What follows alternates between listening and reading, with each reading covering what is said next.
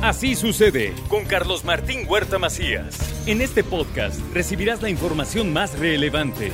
Un servicio de Asir Noticias. Doctor Sergio Asia, ¿cómo está? Muy buenos días. ¿Qué tal? Buenos días, Carlitos. Bienvenido a esta tu casa. Muchas gracias. Bueno, ¿Que ya compró boleto? ¿Ya, ¿Ya, tiene boleto? Dos boletos. Dos boletos. Y dos casas. Me parece perfecto. Sí, sí. Muy bien. Oye, ¿qué te hicieron en el hospital? Eh? Quedaste guapísimo. Ah, sí. Sí, ese tratamiento de belleza estuvo ah, excelente. Me quitaron, me quitaron panza, papada. Sí. Y, me recortaron las orejas y la cola, me la cortaron y también. ¿verdad? Sí. No, ese me pusieron. Ah. Ese me pusieron. no, quedé, doctor. una chulada. tomaron molde. déjeme, déjeme agradecerle a la Beneficencia Española Señores de la Beneficencia Española, ahí estuve, ahí me interné, ahí me operaron y el trato que me dieron fue el mejor trato que he recibido en ningún hospital. Ningún hospital me había tratado como me trataron ustedes. Muchas gracias a todas las enfermeras, a todo el personal de la Beneficencia Española y pues este agradezco sinceramente. Y al doctor Eduardo Rosas, que fue el que me, me, reconstruyó mi rodillita y ya está pues en proceso de recuperación. Vas a quedar muy bien. El doctor Rosas es un extraordinario cirujano de rodilla. Este, me dicen, mientras más cojo, mejor. Pero no entiendo por qué me dicen eso. Sí, pues es un dicho de Es un dicho. Sí. como decían, hay que, si te lastimaste de la rodilla, pues mientras más cojo, mejor bueno, pues. Con la rodilla lastimada hay que practicar. Está bien, está bien. Dije, bueno, está bien. Bueno, a la Beneficencia Española, al patronato, a todo el personal, a todos, gracias. Me trataron de maravilla. Qué, qué cosa. Y no había ido desde hace tiempo. remodelaron la habitación en la que estuve, es una habitación preciosa. Muchas, muchas gracias. La Beneficencia Española está más que vigente muy bien, ¿eh? Muy, muy bien, muy bien. Ha sido una, tradición en Puebla, el servicio de enfermería extraordinario, mucha experiencia, sí. mucha experiencia. Muy bien, doctor, ¿usted qué nos trae, por favor? Pues mira, hoy vamos a hablar acerca de un tema que se ha discutido en redes sociales, que eh, si es que la inteligencia artificial va a sustituir a los médicos o no si ya los médicos estamos fuera de moda y ahora vamos a hablar con un Todos tenemos miedo de lo mismo, ¿no? Exacto. Todos. Vamos a hablar con un robot. No, bueno, vamos a hablar primero que qué es la inteligencia artificial.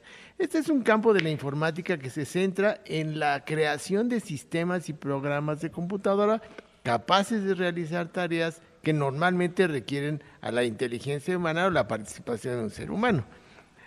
¿Como cuáles? Pues el aprendizaje, el razonamiento, la resolución de problemas, el reconocimiento de patrones, la comprensión del lenguaje, la toma de decisiones, el desarrollo de imágenes, en fin, la inteligencia artificial eh, se basa en algoritmos y modelos matemáticos para procesar grandes cantidades de datos y aprender de ellos. Es lo más importante, se retroalimenta permitiendo a las máquinas realizar acciones cada vez más sofisticadas y adaptarse a diferentes situaciones. En la, medicina hay muchas formas en las que se puede aprovechar la inteligencia artificial. Se puede agilizar el diagnóstico, optimizar el tratamiento y, por ejemplo, en la, la inteligencia artificial puede analizar grandes volúmenes de imágenes médicas como radiografías, tomografías, resonancias, incluso al microscopio células y tejidos anormales para detectar anomalías y ayudar en el diagnóstico de enfermedades como el cáncer, enfermedades cardíacas, trastornos neurológicos. Los algoritmos de inteligencia artificial pueden analizar grandes volúmenes de datos clínicos y genéticos para predecir progresión de enfermedades y recomendar tratamientos personalizados, lo que permite una atención, por supuesto, médica más precisa. La inteligencia artificial también puede realizar un seguimiento continuo de los signos vitales y los datos de salud de los pacientes, alertando a los médicos sobre cambios o problemas del estado de salud, sobre todo en los grandes volúmenes de datos en las terapias intensivas. Eso identifica riesgos y problemas y, permite actuar a tiempo.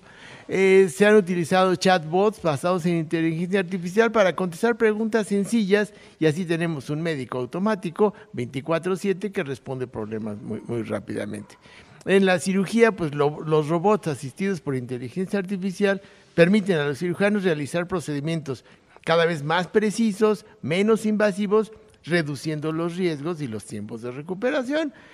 En la enseñanza y en la investigación, pues la inteligencia artificial se utiliza en simulaciones médicas, en entornos de aprendizaje virtuales, en el diseño de tutoriales, la asistencia en línea, Los exámenes ya no van a ser exámenes con maestra, van a ser exámenes completamente automatizados, guiados por inteligencia artificial. El- an- van, van a analizar grandes volúmenes de datos epidemiológicos y nos van a predecir el- el- la aparición de enfermedades. En fin, prácticamente todas las áreas médicas, por ejemplo, tu, tu rodilla ahora va a ser manejada por inteligencia artificial y va a meter goles sin necesidad de, de, la voluntad humana. O sea, la- está- me, me está diciendo que la inteligencia artificial va a ser mejor que el doctor Rosas. La inteligencia artificial va a mejorar la habilidad del doctor Rojas, el, el del doctor Rosas. El doctor Rosas se va a apoyar en la inteligencia artificial y va a permitir que su práctica médi- médica sea más precisa y con menos, menos probabilidad de errores. Sí, Porque además el trato personal, eso, es- eso cuenta siempre mucho. Y el trato, por ejemplo, el doctor Rosas es mi amigo además, ¿no? Entonces Exacto, es a todo va, va a dar, ¿no? difícil. Entonces, esos son los grandes riesgos de la inteligencia artificial. No, no se puede, no se puede responsabilizar a, la- a una decisión tomada por la inteligencia artificial, sino eh, un médico tiene que se- ser el que, el, el que lo dice. En fin, los profesionales de salud deben estar capacitados, deben saber utilizar la inteligencia artificial y deben saber que puede no es infalible. Acuérdense que basura entra, basura sale. Si la inteligencia artificial se alimenta con datos erróneos, el resultado va a ser erróneo. Y va, entonces, sobreestimar a, la- inteligencia artificial, en fin, no, no, no, no es conveniente. En resumen, la, la inteligencia artificial tiene el potencial de mejorar significativamente la atención médica, es poco probable que reemplace completamente a los médicos humanos y la colaboración entre humanos y máquinas es la perspectiva más probable, con los médicos desempeñando un papel central en la toma de decisiones clínicas y en la atención del paciente. Muy bien. Doctor Sergio Asia. Muchísimas gracias, arroba Sergio Asia y usemos la inteligencia artificial juiciosamente, Así es. Todo con medida como el chupe, ¿no? en forma inteligente. Exactamente. Inteligencia. Inteligencia humana para el uso de la inteligencia artificial. Así sucede con Carlos Martín Huerta Macías. La información más relevante ahora en podcast. Sigue disfrutando de iHeartRadio.